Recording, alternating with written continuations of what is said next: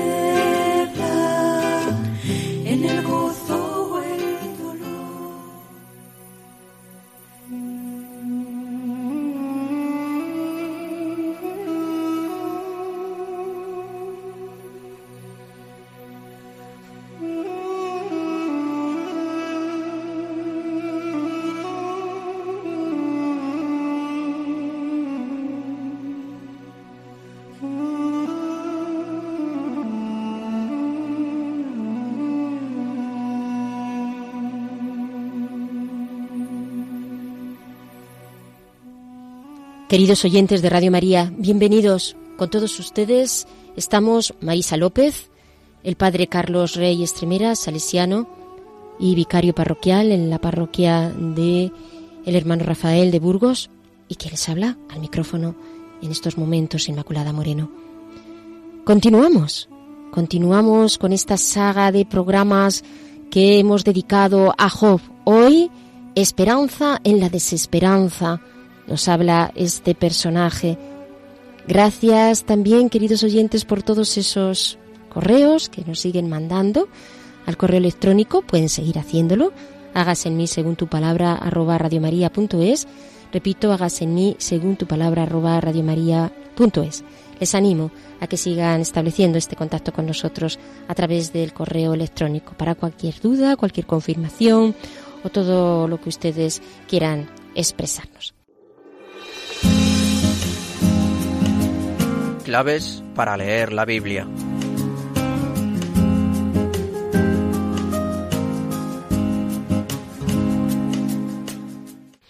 Y empezamos, empezamos con esas claves para leer la Biblia y lo hacemos siguiendo con el eh, texto sobre la interpretación de la Biblia de 1993. Habíamos hablado de cómo esos acercamientos pueden ser diversos. ¿Qué más tipos de acercamientos o qué tipos de acercamientos podemos hacer también al, al texto? Podemos acercarnos también al texto según los efectos de ese texto en el que está leyendo o en el que está escuchando. En este caso me refiero a la Biblia. Primero, un texto no se convierte en una obra literaria si no hay lectores que le dan vida, claro. Y segundo, esta apropiación del texto por parte de los lectores pues se puede dar de una manera individual o de una manera comunitaria. Y va a tomar diferentes eh, dominios, literario, artístico, teológico, místico, ascético.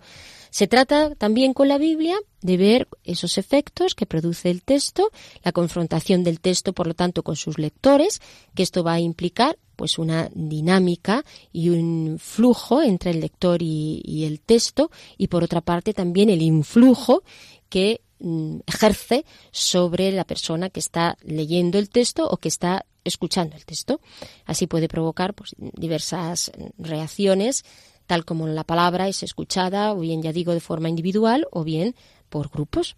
Otro tipo de acercamientos, en este caso ya referidos a las ciencias humanas, porque la palabra se enraiza en los grupos humanos y por tanto las ciencias humanas tienen su importancia y tienen mucho que decirnos. No lo tenemos que olvidar, no lo debemos de olvidar.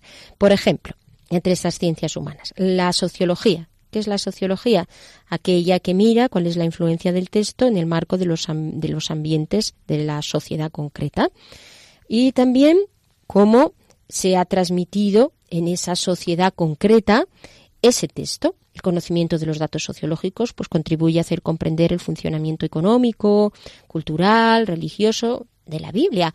Necesitamos conocer estos datos también a nivel sociológico para entender mejor el texto, que son datos que aportan una documentación suficiente para dar una visión de conjunto de la sociedad de la época.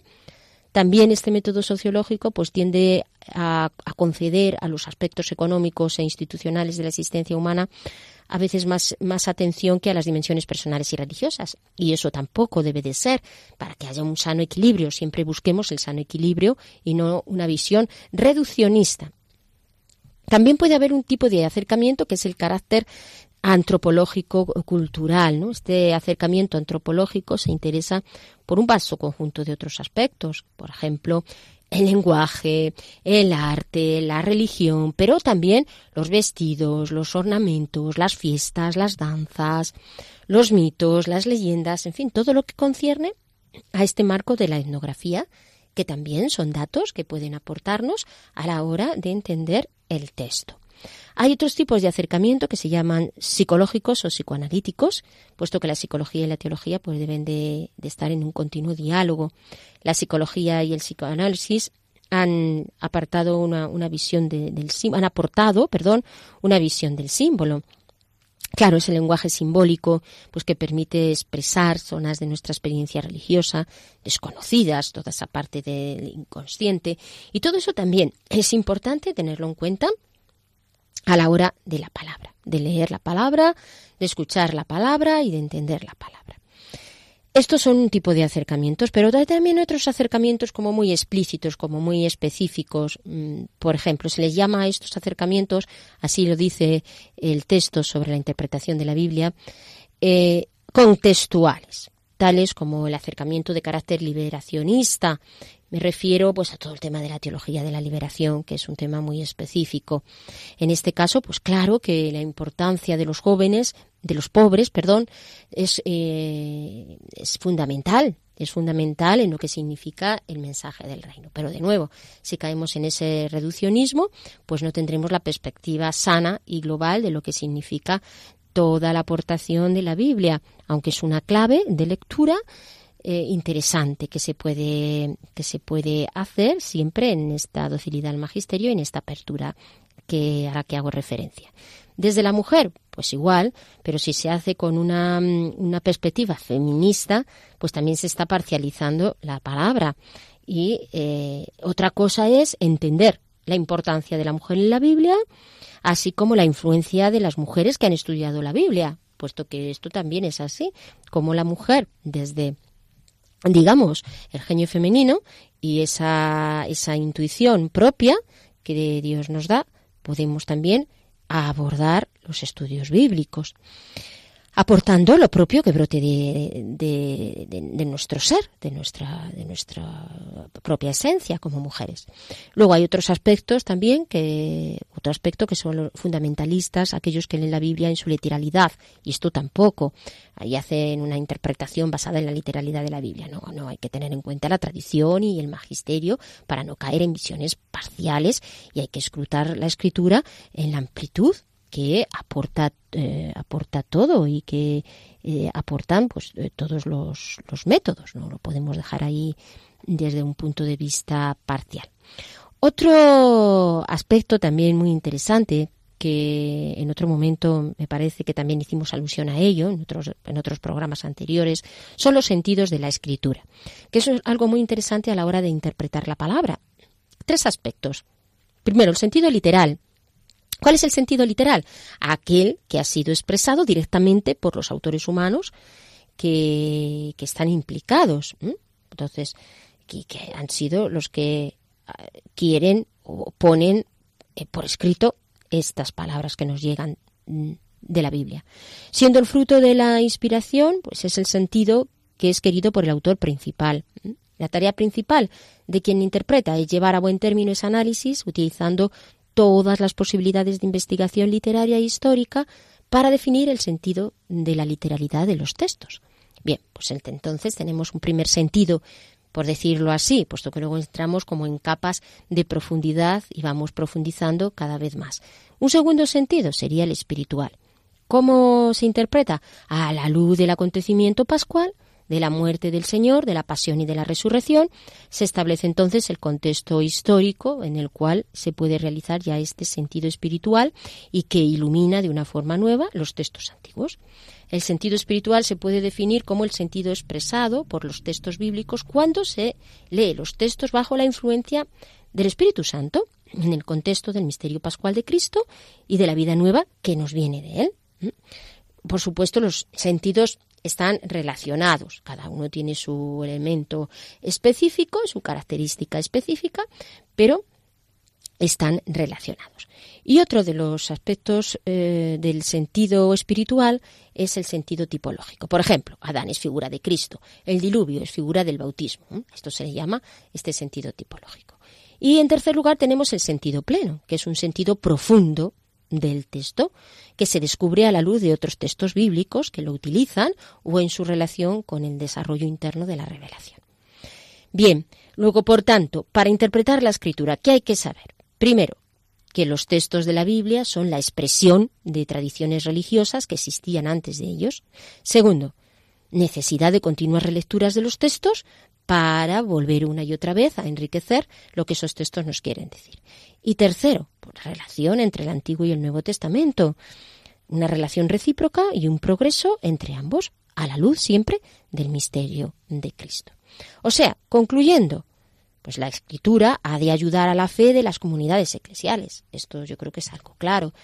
Pues, lógicamente, una comunidad eclesial que no lea la Biblia pues es importantísimo tener siempre la Biblia de fondo para eh, hacer la lectura de eh, la escritura la, quiero decir, para hacer lectura y para empezar cualquier reunión, para empezar cualquier cosa que tengamos que organizar a nivel pastoral. La Biblia tiene que estar siempre presente y, a partir de ella.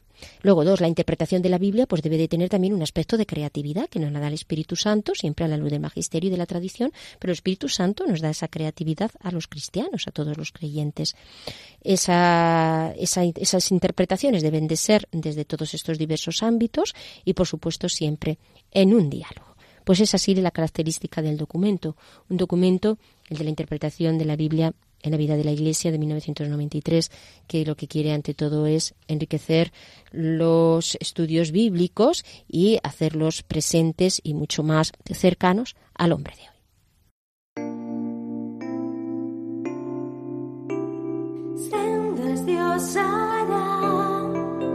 Donde piensas que no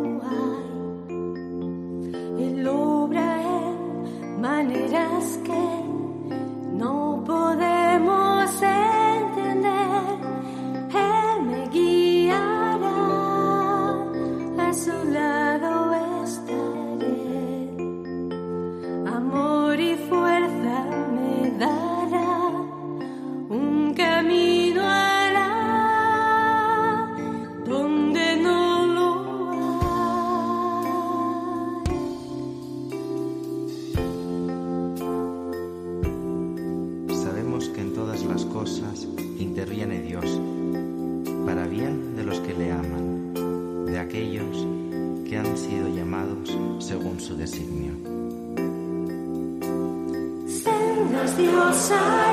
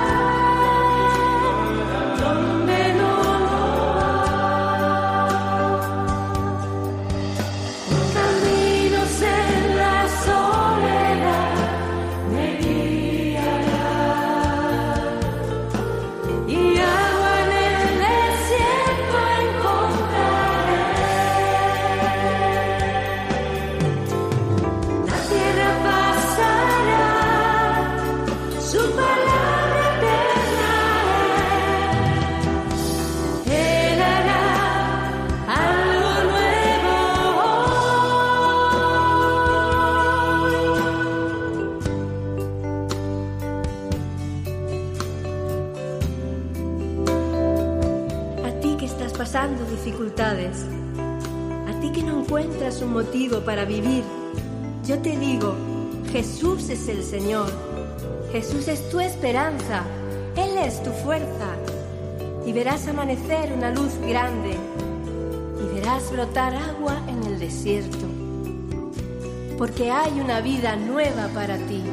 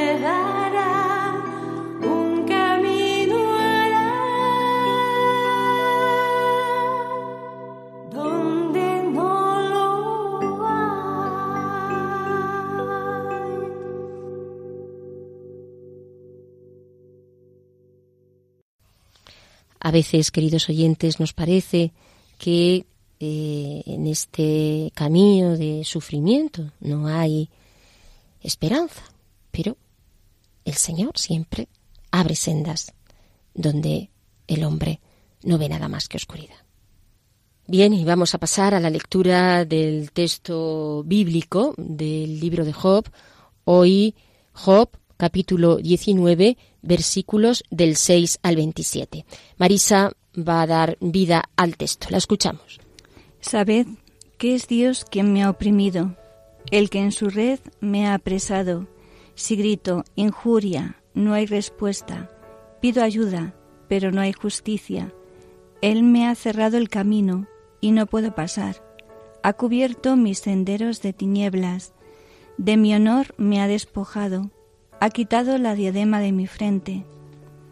Por todas partes me ha minado y me desplomo, ha arrancado como un árbol mi esperanza. Ha inflado su ira contra mí, me considera su enemigo. En bloque sus tropas han llegado, su marcha de asalto han abierto contra mí, han puesto sitio a mi tienda. Mis hermanos se mantienen alejados de mí, mis amigos procuran evitarme, mis parientes y deudos me han abandonado, me han olvidado las gentes de mi casa, mis criados me tienen como un extraño, un forastero soy ante sus ojos. Llamo a mi criado y no responde, con mi propia boca he de suplicarle. Mi aliento repele a mi mujer, fétido soy para los hijos de mis entrañas. Hasta los chiquillos me desprecian. Si me levanto, me hacen burla. Tienen horror de mí todos mis íntimos. Los que yo amaba se han vuelto contra mí. A mi piel y a mi carne se han pegado mis huesos. Tan solo escapo de la piel de mis dientes. Piedad, piedad de mí, vosotros mis amigos, pues es la mano de Dios la que me ha herido ¿Por qué me acosáis como me acosa Dios y no sentís aún hartos de mi carne? Ojalá se escribieran mis palabras, ojalá se grabaran en cobre con cincel de hierro y en plomo se escribieran para siempre en la roca. Yo sé que está vivo mi defensor y que al final se alzará sobre el polvo aunque la piel se me caiga a pedazos, yo en persona te veré. Con mis propios ojos he de verte, yo mismo y no un extraño. Mi corazón desfallece esperándote.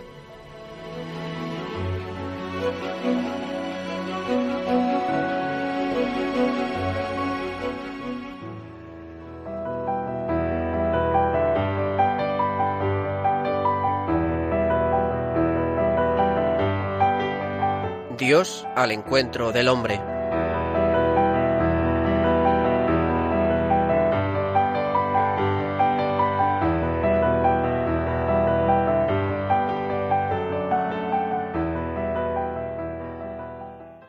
Pues a la luz del texto bíblico que acabamos de escuchar, vamos a dar paso al Padre Carlos Reyes Tremera, que nos trae esa enseñanza sobre el texto.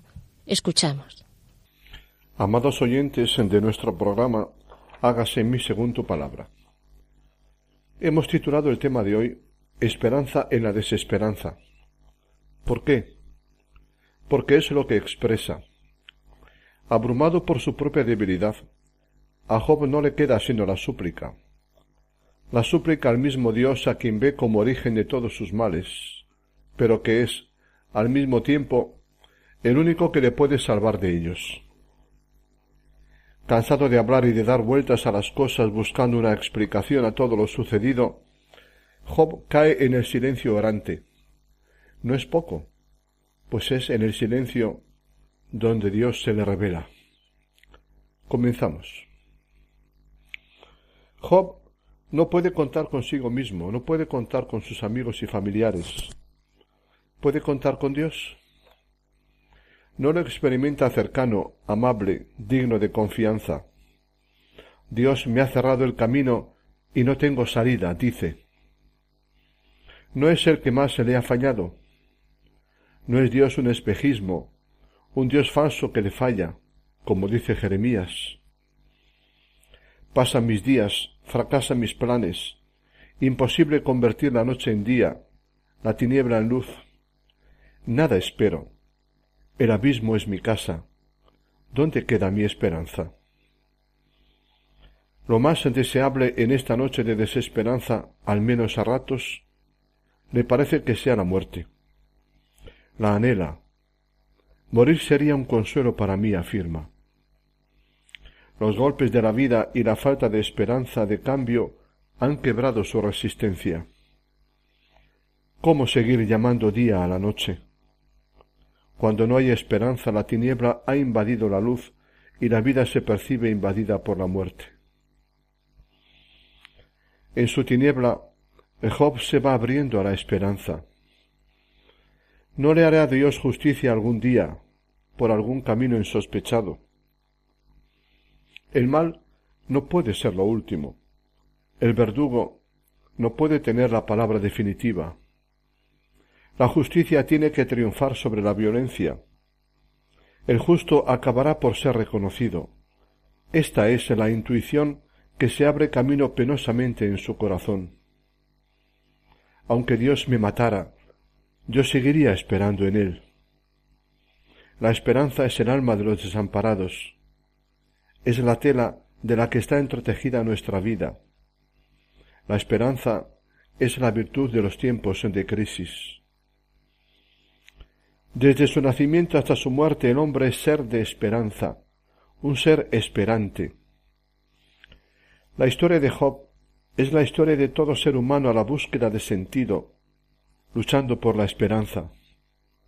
En el fondo, todo ser está llamado, incluso podemos decir condenado al sentido, a la esperanza y a la espera. A lo largo de un penoso proceso, le van asomando a Job atisbos de esperanza, rayos de sol a través de los nubarrones. Job comienza lentamente a abrigar un rescoldo de esperanza en el fondo de su corazón. Percibe y acusa a Dios de lejano e indiferente a su dolor, peor aún, de injusto y cruel. Pero, ¿a quién otro sino a él puede acudir como garante de su inocencia y su Salvador? Señor, que estoy oprimido, sal fiador por mí, dice otro creyente de Judá en la experiencia límite de agonía. Desde el basurero en que se encuentra, el corazón de Job comienza a abrirse a Dios. Desde su infierno de dolor ora. Un salto importante en la psicología del que sufre. Ora desde la experiencia misma del abandono y silencio de Dios. Este, merecedor de sospecha y hasta de blasfemia, ¿no es con todo más merecedor de confianza suplicante? Orar le impide hundirse en el pozo de la desesperanza total y le permite ir renaciendo a la esperanza. Oración de llanto y súplica, de franqueza a veces brutal. El sufrimiento no es tanto para ser pensado como para ser confiado a alguien. ¿A quién? sino al que es la fuente y el descanso.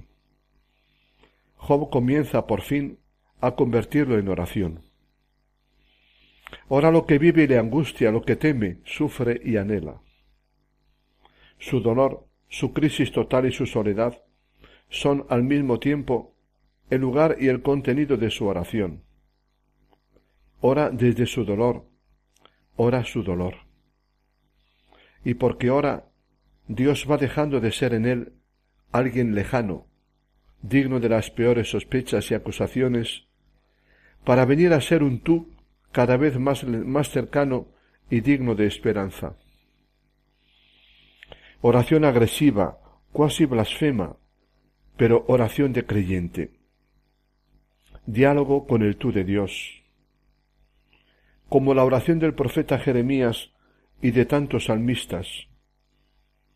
Oración no serena y lógica, sino revuelta como el agua bullente. ¿Quién puede acusar de blasfemo al que ora desde el sufrimiento, el miedo y la angustia?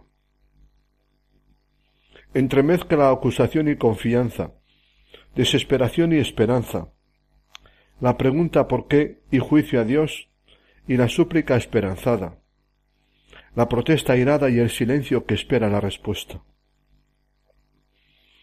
oración de quien se cree olvidado y hasta torturado por Dios, y oración de quien le busca apasionadamente y quiere tocar su corazón. Oración al Dios Santo desde la carne herida del hombre. Dios parece cruel e injusto, pero ¿hay otro que pueda hacer justicia al ser humano? Imposible comprender cómo conduce la historia, por qué permite el mal, ¿Por qué concede poder a los malvados y a morales? Pero hay otro a quien se pueda, de quien se pueda esperar respuesta y soluciona tantos enigmas y absurdos de este mundo. Su Dios, acusado con razón, acusado con razón, es también su Dios invocado esperanzadamente con más razón. Sal fiador por mí ante ti mismo. ¿Quién sino será mi garante? La oración es el inicio de que Job es el indicio de que Job sigue esperando en este mismo Dios del que la vida le ha llevado a pensar y sentir lo peor. Orar a Dios no es a veces orar contra Dios mismo. Oración combate a brazo partido con este ser misterioso durante toda la noche, como Jacob. Combate contra él esperando ganarle ganar su corazón y su palabra. Su Dios aparentemente torturador y verdugo, ¿no será su Dios abogado defensor? Job no puede esperar nada de sus amigos, de sus familiares o de la sociedad. No puede esperar que lo rescate y salve Dios. Ese Dios aparentemente callado, indiferente y hasta cruel, no puede ser precisamente su liberador. Job ora y espera desde las lágrimas. A Dios alzo los ojos llorosos. Es la puerta abierta para el que sufre colmado de, de desdichas. Le inspira esperanza, una certeza interior. ¿Puede Dios no ser fiel a su propia criatura? Si la olvida y la pierde, ¿No sale Dios mismo perdiendo algo suyo? Hasta treinta y un veces se dirige Dios a Dios suplicando. Recuerda que, como diciéndole, soy criatura tuya, no puedes abandonar la obra de tus manos. El Job que decía a Dios, aparta de mí tu mirada, acaba conmigo cuanto antes, me torturas sin piedad. Tú destruyes la esperanza del hombre, acaba por suplicarle. Tus manos me formaron y modelaron, y ahora me aniquilas. Recuerda que me hiciste de barro, y me vas a devolver al polvo. Todo el libro de Job es un lento itinerario hacia la esperanza. Con ella Job comienza a desear un cara a cara con Dios. Al principio le parece imposible lograrlo. Peligroso pretender un encuentro con él para defenderse y reclamar que le haga justicia. ¿No es arriesgado ponerte a discutir nada menos que con el Dios soberano? Poco a poco, superando los miedos, se atreve a retar a Dios a un encuentro, encuentro de confrontación, para ver quién de los dos ha faltado, quién de los dos puede acusar al otro. Venga lo que viniere, arriesgaré todo, me jugaré la vida con tal de defenderme en su presencia, pues soy inocente. Muy juntos en Job el temor al Dios Santo y la confianza, las dudas sobre él y el anhelo de verle. Al final, toda la esperanza de Job se resume en estas dos palabras. Veré a Dios. Dios es el que viene cuando todos se van, el que se enciende cuando todo se apaga. Al final de un largo camino Job calla. Las palabras de Job se han acabado. Tanto él como sus amigos han agotado todos sus argumentos a favor y en contra de Dios. Inútil seguir hablando sobre misterios. Toca callar. Al ser humano le desbordan las cuestiones límite, los grandes interrogantes de la existencia. Pensadores y teólogos quedan desbordados por el problema del mal. La palabra humana es más pregunta que respuesta. Su saber es más búsqueda que hallazgo. La sabiduría humana abre incógnitas y las deja abiertas sin poder aclararlas. El fin de los caminos del hombre es el comienzo de los caminos de Dios. La palabra más sabia es el silencio expectante y confiado. Sólo Dios es sabio. Sólo Él posee sabiduría insondable. Sólo Él puede responder. Job lo espera. No es al fin y al cabo criatura suya, pero debe aceptar vivir la esperanza como espera. Ante el problema del mal, sólo cabe quemarse, desesperarse y blasfemar de Dios, o callarse en un silencio suplicante y esperanzado. Al cabo de un largo y torturante debate, Job ha aprendido a guardar silencio toca parar la máquina de la mente para que el corazón se prepare a escuchar y a vivir experiencias. Llega a ser sabio callando y abriéndose a la palabra que le pueda venir de Dios mismo. El silencio es más sabio y profundo que la palabra. Espera que Dios se digne hablarle y dejarse ver por algún lado, y dejarle ver algo de su misterio y del misterio que rodea al ser humano debe responder de algún modo a las acusaciones y preguntas de Job y a las de multitud de hombres y mujeres sufrientes desde el comienzo de la historia.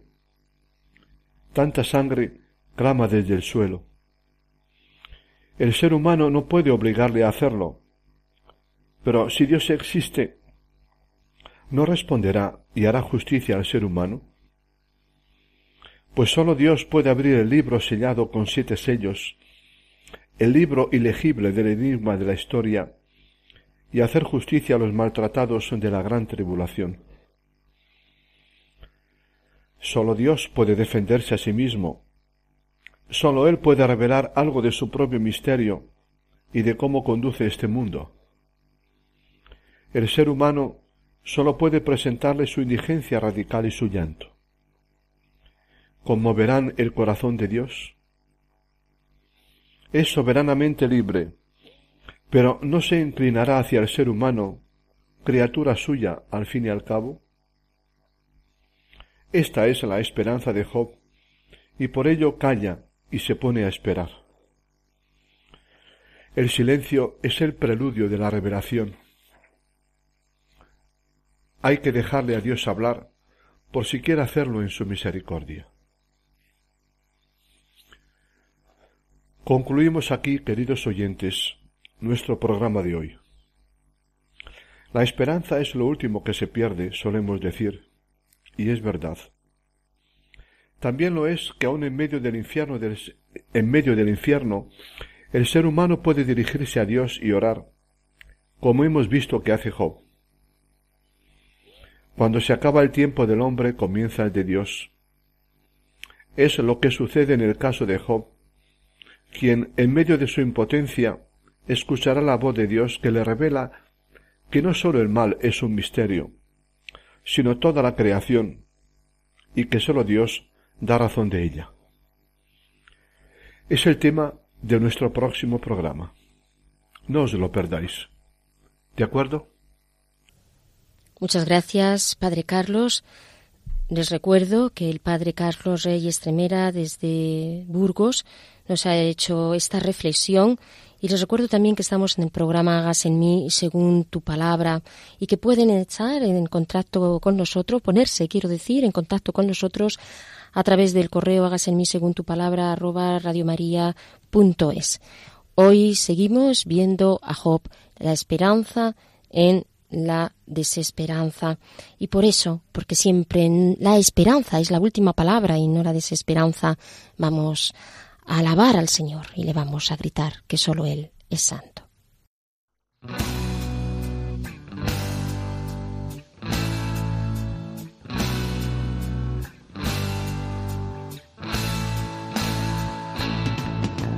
Hoy quiero proclamarte, quiero cantar a tu nombre santo, quiero bailar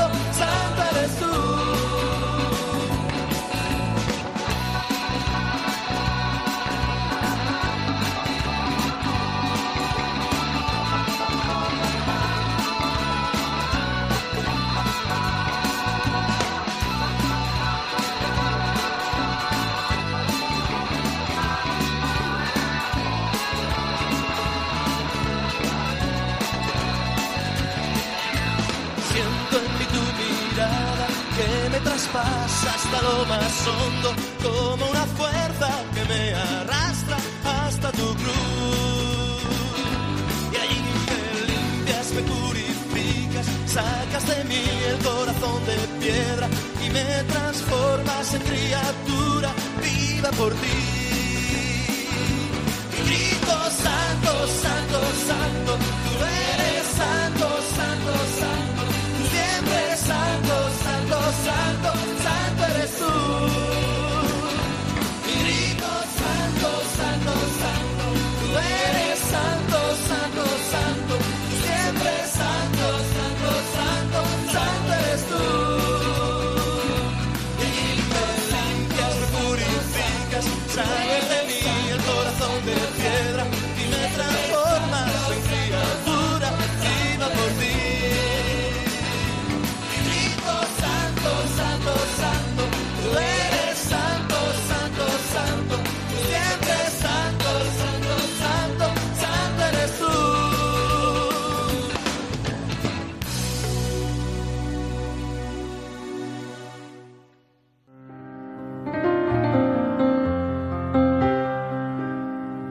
Rincón Bíblico.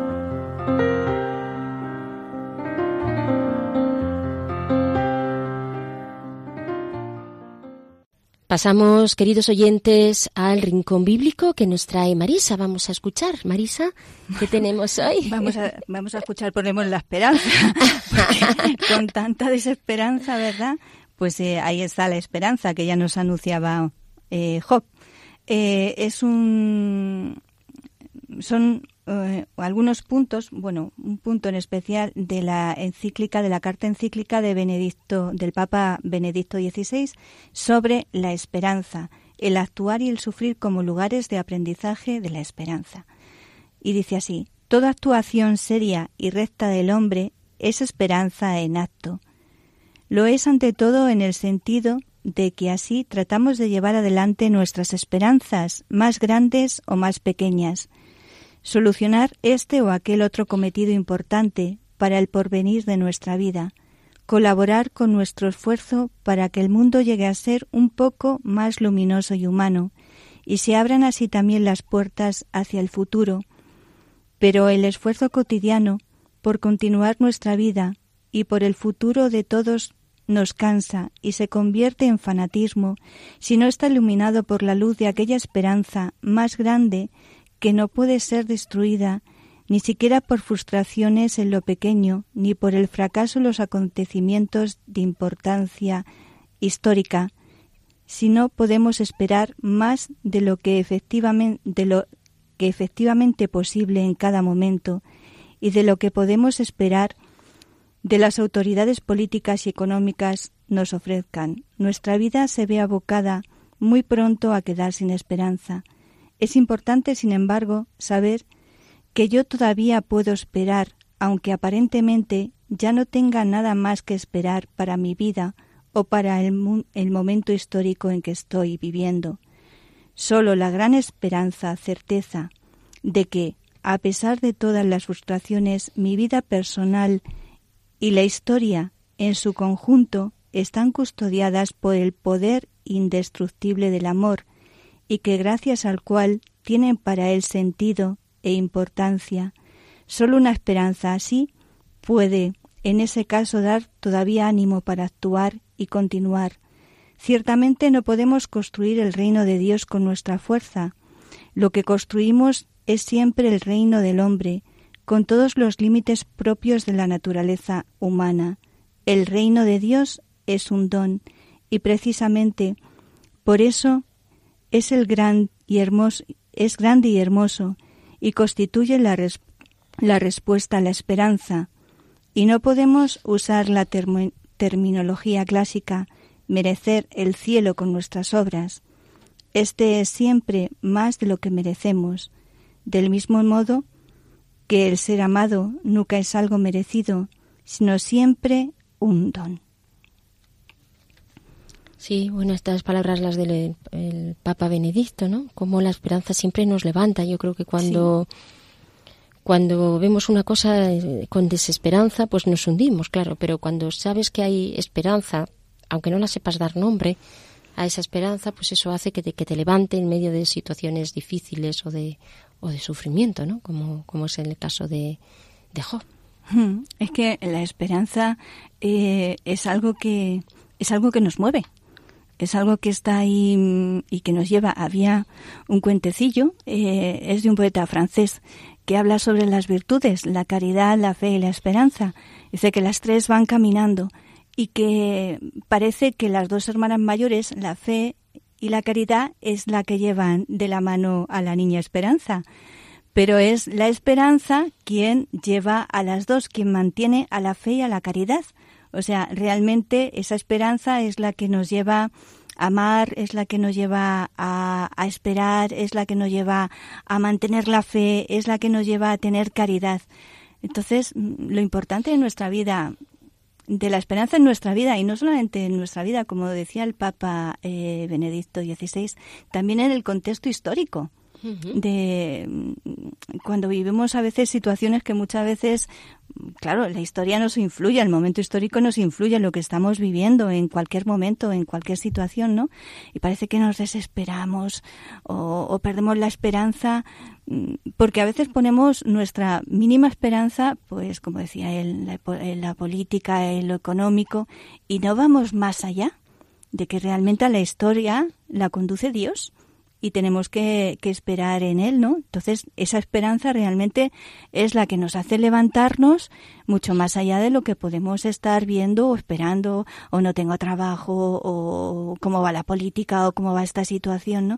Entonces, eh, la esperanza tiene que ser desde Dios, para construir ese reino de Dios que Él decía, porque si no construimos el reino de los hombres y ese reino tiene tantos límites que desde luego ese sí que nos lleva a, quitarnos toda esperanza, ¿no? En muchas situaciones. Sí, porque la esperanza tiene, en primer lugar, lo que hace es que va a la raíz de las cosas. La esperanza no es una ilusión. Bueno, yo me voy a hacer aquí una ilusión de que esto va a cambiar o de que... No, no, no. La esperanza cristiana no es una ilusión, sino te basas en la realidad de las promesas del Señor. Y ahí es donde está nuestra, nuestra esperanza, no, no en una ilusión. Bueno, este, porque esto no lo pueden decir desde fuera. Bueno, ¿tú qué pasa? ¿Tú que tienes una especie aquí de ilusión o de mundo aparte. No, no, no es un mundo aparte, es al contrario, va a la raíz de las situaciones y porque está nada menos que las promesas de Cristo. Y por otra parte, también es verdad que relativiza, siendo esto cierto, pero también relativizas las cosas del mundo, teniendo su importancia, y dices, bueno, vamos a ver, si es que todo se va a pasar y yo me puedo pasar dentro de muy poco y aquí nadie nadie es permanente, porque aquí lo único que queda es Dios, por muy necios que seas y se piensen que no es así, pero eso es la necedad y la soberbia del hombre, hmm. que se engríe en sí mismo y al final pues acaba en el polvo porque es ahí donde vamos, pero un polvo transfigurado o un polvo demacrado, lo vamos a decir así. Entonces, eh, esas dos cosas tienen esta visión que tú estás dando, Marisa, de que está efectivamente esta repercusión histórica que tiene la esperanza, porque los acontecimientos históricos, por supuesto, que influyen hmm. y que nos, nos derrumban, pero también está el dato de la confianza. Sí porque en realidad la, esperanza es confianza, pero confianza en Dios, confianza en Dios, o sea, entonces yo no confío no confío, quiero decir, eh, de base, que no quiero decir tú en esto tampoco que haya que desconfiar de todos, pero no confío en concreto en, esta persona o en esta otra, que es bueno confiar, Hay que confiar, pero, claro. Pero en, ese, en esa, sabiendo que es relativo y sabiendo que las personas son personas como lo somos nosotros, humanas, limitadas y que fallan. Entonces mi confianza, mira, es que mi corazón está puesto en el Señor fundamentalmente. Mm y lo demás pues pues cae en relativo y como Dios quiera y de lo que Dios como como sea su voluntad entonces claro también está este aspecto de la confianza y luego hay otro aspecto también que es el del deseo el deseo eh, porque la esperanza lo que te hace es que ese deseo se ensanche, ese deseo se ensanche. Si nos dejamos llevar por esa esperanza, ¿qué hace? Que el deseo desaparece, puede llegar a desaparecer. ¿El deseo de qué? El deseo de bien, el deseo de amar, el deseo de cambio, el deseo de transformación, el deseo de, de, alegría, el, del, todo eso es lo que te da, ese deseo es lo que te da alegría. ¿qué, ¿qué, deseamos?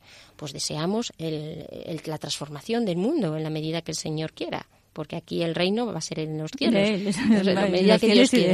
Y, ese es nuestro deseo que deseamos, que Él sea conocido y amado. ¿Por qué? Pues porque es la felicidad plena de todo hombre, ni más ni menos. ¿Qué deseamos?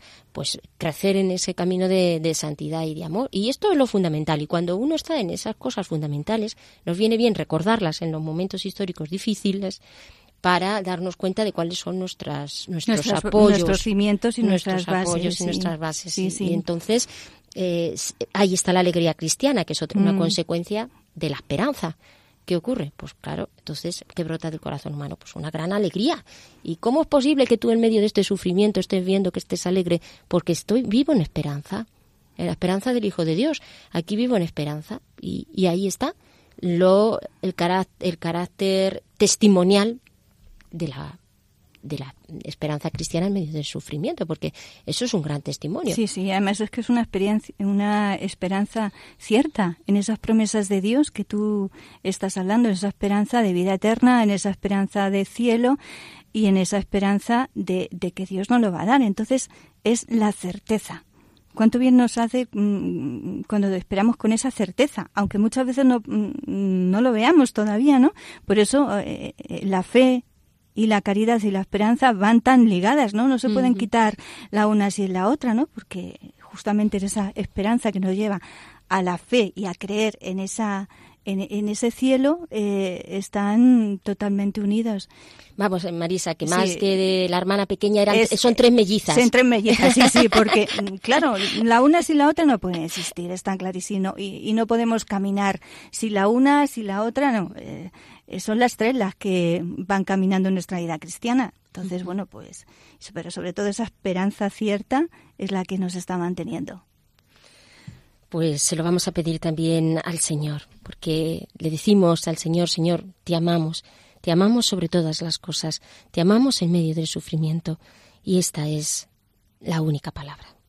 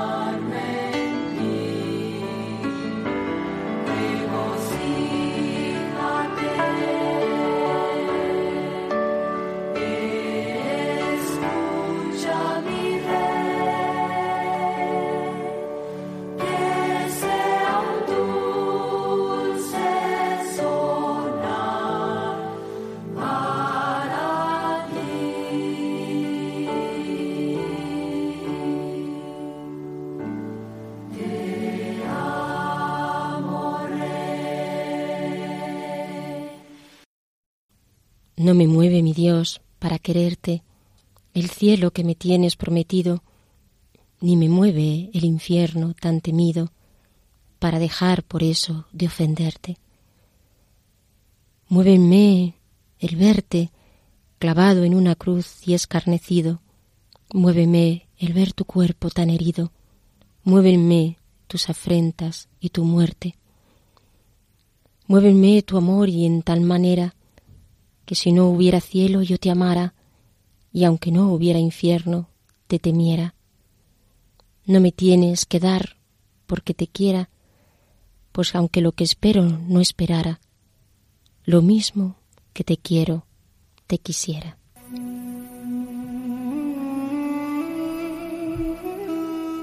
Señor Jesús, danos una esperanza profunda, cierta, firme. Una esperanza que los momentos de sufrimiento y de dificultad, de incomprensión, de soledad, sea siempre nuestro bastón y nuestro apoyo, nuestra guía y nuestra luz. Una esperanza de la que brote una alegría profunda y eterna. La esperanza, Señor, de un corazón sencillo que sabe la vanidad de las cosas, y que comprende que todo viene de ti, porque tú lo eres todo. La esperanza de un corazón humilde que no saca fuerzas de sí, encerrándose en la soberbia, sino que abre el corazón y los ojos y está pendiente solo de tus ojos y de tu palabra.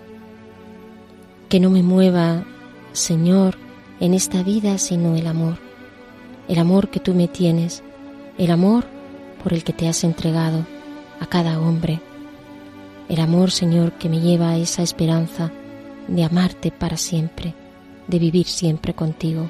Amén.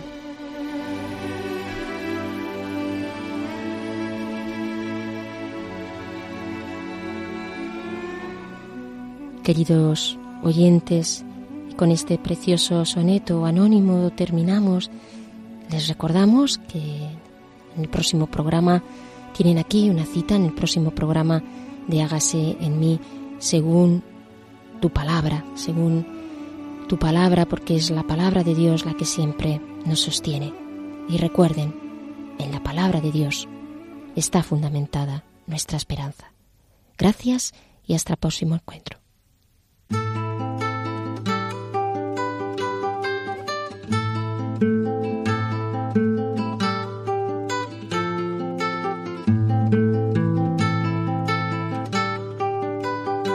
han escuchado Hágase en mí según tu palabra, con Inmaculada Moreno.